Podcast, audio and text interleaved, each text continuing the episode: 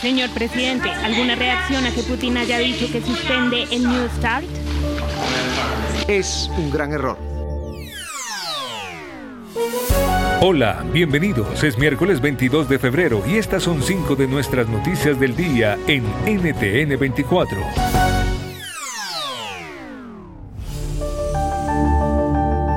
Así calificó el presidente de los Estados Unidos, Joe Biden, hoy la decisión de Rusia de suspender su participación en el Tratado Nuclear STAR.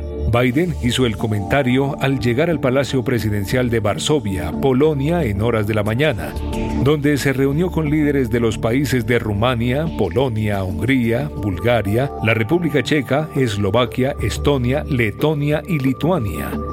La cumbre de los llamados nueve de Bucarest. El encuentro busca consolidar ayuda para dar fin al conflicto, las cuales reclamaron más presencia militar de la OTAN tras la invasión rusa. De esta manera, Biden llamó a la unidad. Como flanco oriental de la OTAN, están en primera línea de nuestra defensa colectiva. Y ustedes saben mejor que nadie lo que está en juego en este conflicto, no solo para Ucrania, sino para la libertad de las democracias en toda Europa y en todo el mundo. Por su parte, el presidente de Rumania compartió la idea de Biden y llamó a tomar las mejores decisiones para poder evitar que Rusia siga agrediendo a sus vecinos. Queremos asegurarnos de que esta brutal guerra contra Ucrania sea el último acto de Rusia. También debemos ser firmes a la hora de disuadir de nuevas agresiones y hacer retroceder la actual. La OTAN se mantiene firme y muestra un claro compromiso con Ucrania y su pueblo. El B9 es más fuerte que nunca. Este viernes se cumple un año desde el inicio de la invasión rusa en territorio ucraniano. Esta semana Biden estuvo en Kiev y hoy se dio el encuentro del flanco oriental de la OTAN. ¿Cómo interpretar el encuentro y qué esperar sobre el futuro de las relaciones entre Rusia y Occidente? Se lo preguntamos a Héctor Chamis, doctor en ciencia política y profesor de la Universidad de Georgetown. Creo que es un mensaje contundente eh, creo que esto sirve para consolidar esta alianza entre Europa y Estados Unidos, que este es un gesto importante para OTAN, donde los nuevos países, Suecia y Finlandia, todavía no están plenamente incorporados, pero sí son, ya han sido aceptados como nuevos miembros. Y, y luego, bueno, Putin respondió con, como era de esperar, abandonando el Tratado de Armas Nucleares, Eh, que por otra parte eso ya las amenazas sobre armas nucleares de Putin ya han ocurrido varias veces en el transcurso de esta guerra de efectivamente el viernes. Is America's primary system working? Is the Electoral College still the best process for electing a president? Could a third party candidate ever be successful? In a new season of You Might Be Right, former Tennessee governors Bill Haslam and Phil Bredesen gather the country's top experts to explore these issues and more as we approach the 2024 presidential election. Listen to You Might Be Right, a new podcast from the Baker School at the University of Tennessee, available now wherever you get your podcasts.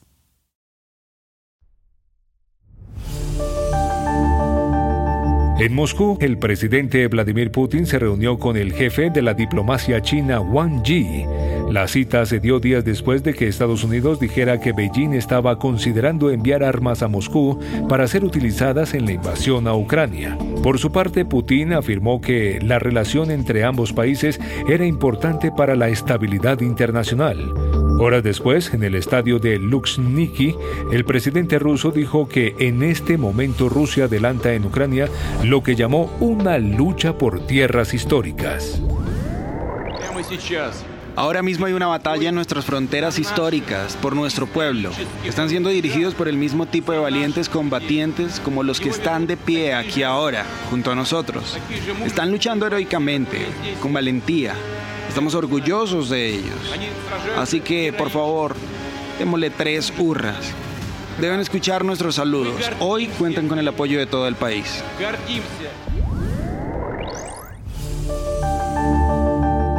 Continuamos ahora en Estados Unidos porque el escándalo de Genaro García ya empieza a salpicar a varios personajes de la política.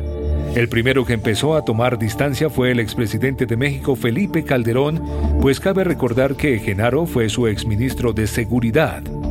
Ayer, en horas de la tarde, García Luna fue declarado culpable por un juzgado de Nueva York con cargos de haber recibido supuestos sobornos y haber tratado con la delincuencia del cartel de Sinaloa. El próximo 27 de junio será el juicio.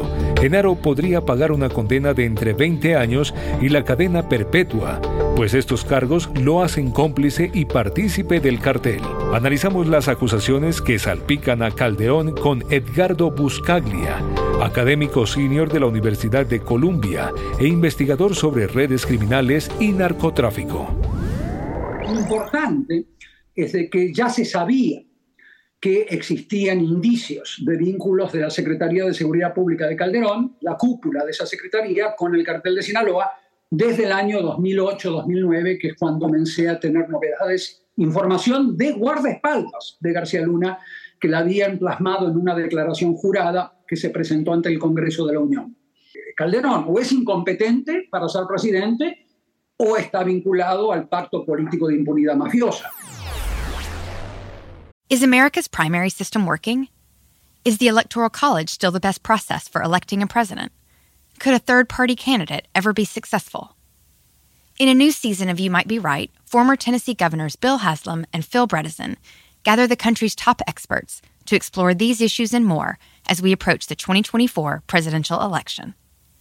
Listen to You Might Be Right, a new podcast from the Baker School at the University of Tennessee, available now wherever you get your podcasts.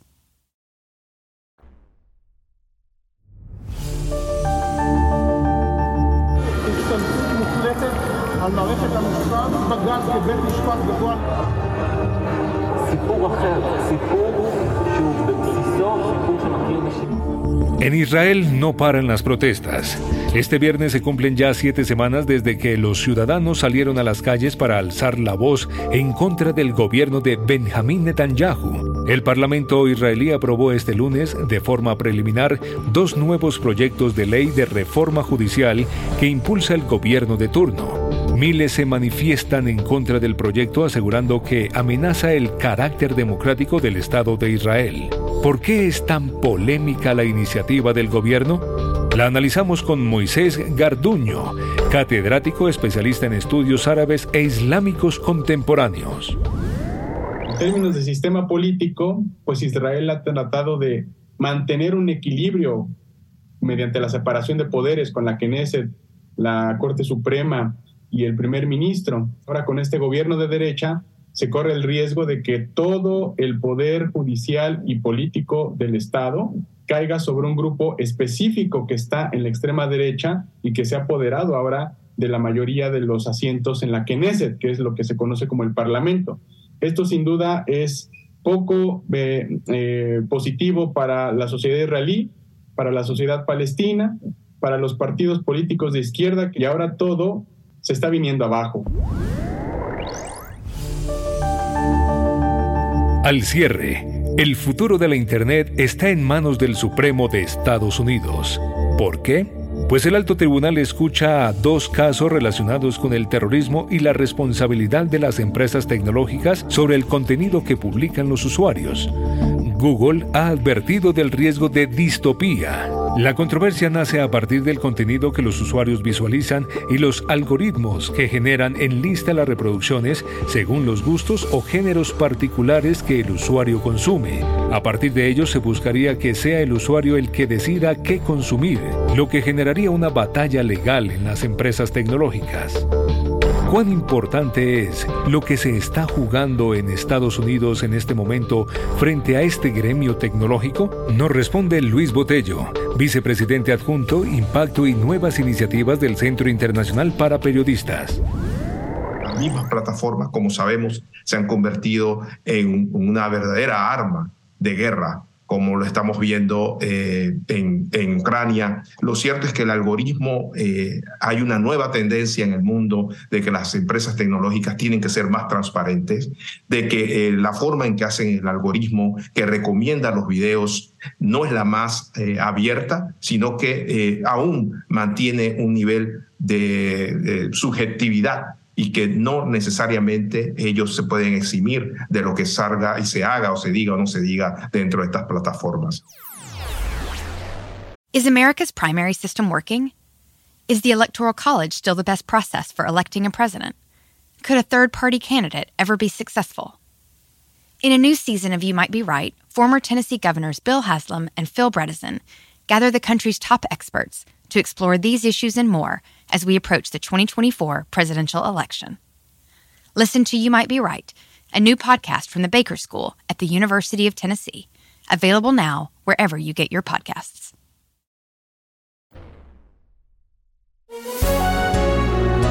Si te gustó este podcast, puedes buscar más de nuestro contenido en nuestra página web www.ntn24.com.